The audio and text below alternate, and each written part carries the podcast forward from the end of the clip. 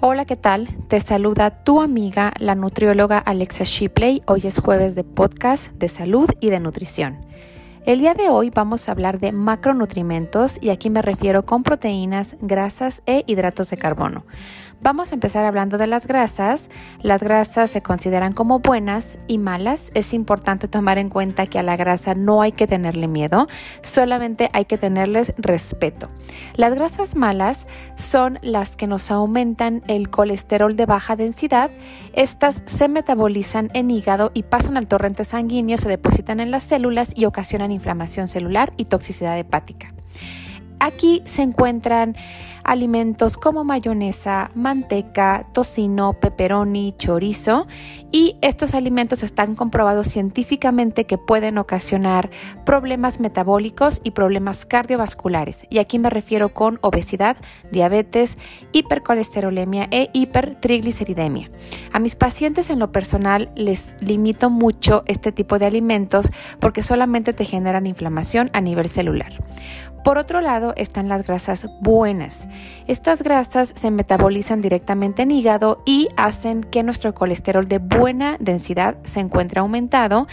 Estudios demuestran que una dieta alta en grasas monoinsaturadas o grasas buenas, como lo queremos también mencionar, pueden ayudarnos a desinflamarnos y a disminuir el, riesgo de padecer problemas metabólicos como obesidad, diabetes y dislipidemias.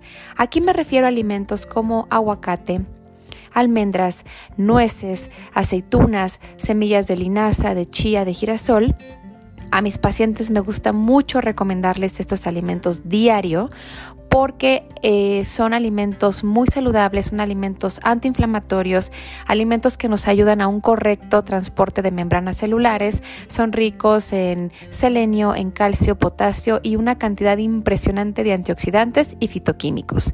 Estudios demuestran que este tipo de grasas son ricos en arginina, lo cual nos ayuda a la síntesis de proteína y de masa magra. Y es importante mencionar que todo es inversamente proporcional.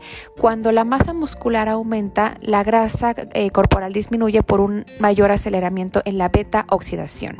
Hay que consumir más grasas buenas, hay que consumir más almendras, aguacates, semillas. En las colaciones es importante eh, que si nos da una ansiedad en vez de comer eh, cosas que nos inflaman, Podemos tomar un vasito de agua con un poco de semillas de linaza, un poco de semillas de chía, un puñito de almendras, un puñito de nueces, una rebanada de aguacate con un poco de sal de mar, con un poco de limón. El punto es buscar opciones inteligentes.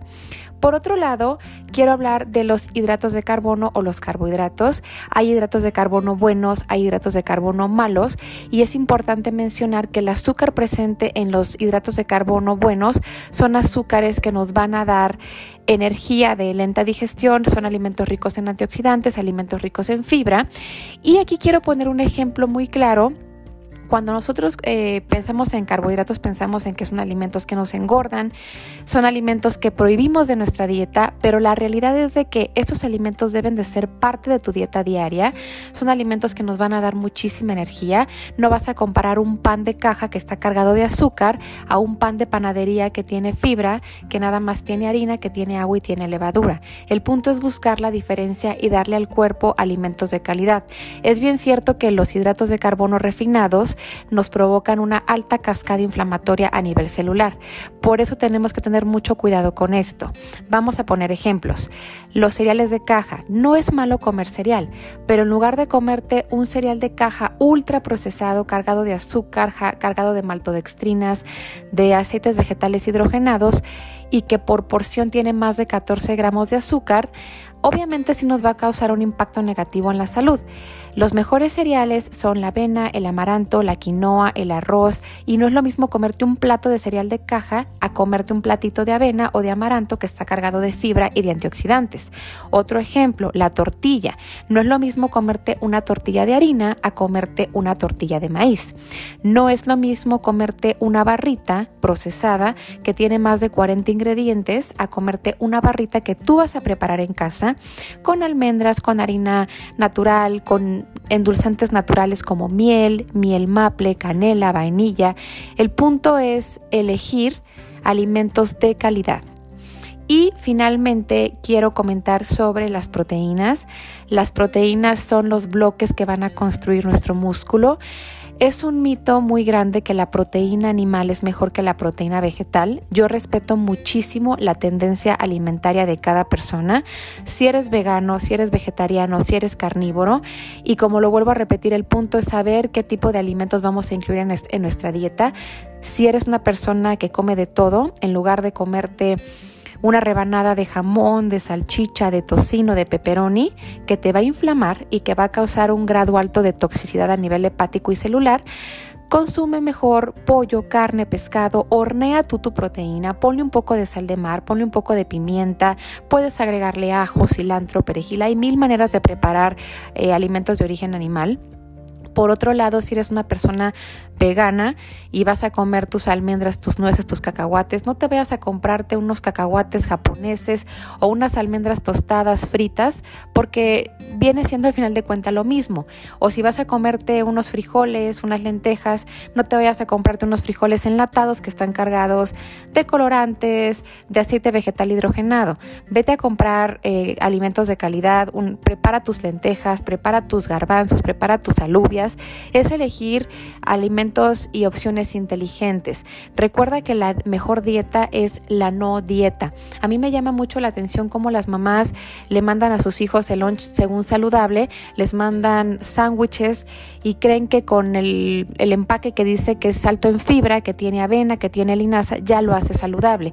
Y creen que si le ponen jamón, que porque es jamón de pavo, va a ser un alimento saludable. Aquí es cambiar la calidad. Si vas a comerte un sándwich, cómetelo, pero elige un pan que te dura menos tiempo en tu cocina, que no tiene conservadores, puede ser telera, puede ser bolillo, en lugar de ponerle una rebanada de jamón o salchicha, ponle una rebanada de pollo, una rebanada de pavo que tú horneas en tu casa, en lugar de ponerle mayonesa, que es un alimento inflamatorio, una grasa que no te aporta nada bueno, ponle grasa buena, que puede ser aguacate, puede ser un poquito de aceite de oliva, un poquito de aceitunas.